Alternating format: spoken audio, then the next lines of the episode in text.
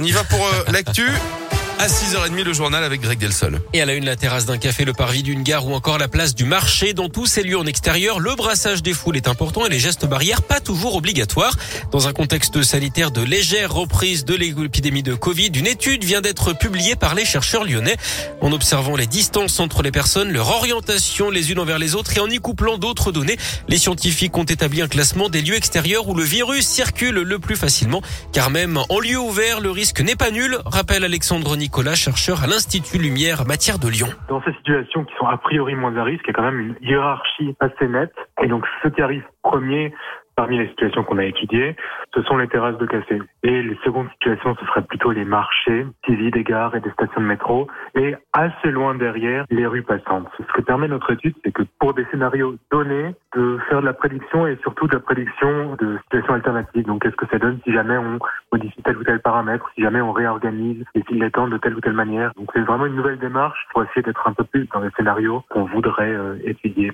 D'après cette étude, le fait d'augmenter l'espace entre deux personnes dans une file d'attente a plus d'intérêt que d'imposer des sens de circulation dans une rue, même si elle est très passante. Plus d'infos sur radioscoop.com. Dans l'actu locale, deux bureaux de tabac braqués lundi soir au moment de leur fermeture à Lyon 8e et à Givors. À chaque fois, de grosses sommes d'argent et des cartouches de cigarettes ont été volées sous la menace d'armes de poing d'après le progrès. Il s'agirait de deux équipes différentes. À Lyon 8e, une employée a même été frappée par les malfaiteurs. Deux enquêtes sont en cours.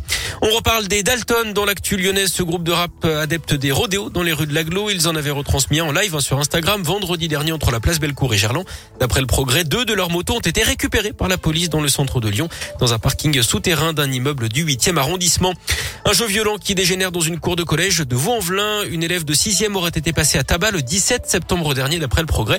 Sa mère a porté plainte pour violence et défaut de surveillance. La jeune fille admise à l'hôpital souffrait de douleurs crâniennes et abdominales, d'une entorse et d'une sidération psychologique. Trois semaines de soins lui ont été prescrits. La victime aurait été rouée de coups sans raison par des camarades à cause d'un jeu sur Snapchat. Certains élèves s'en seraient d'ailleurs vantés hein, sur les réseaux sociaux.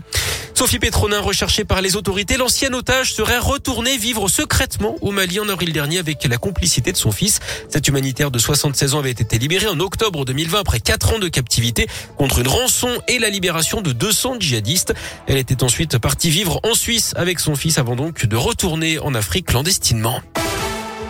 Du sport, du foot avec la Ligue des Champions et Lille se replace dans la course à la qualification après sa victoire 2-1 à Séville hier soir. Les nordistes deuxième de leur poule.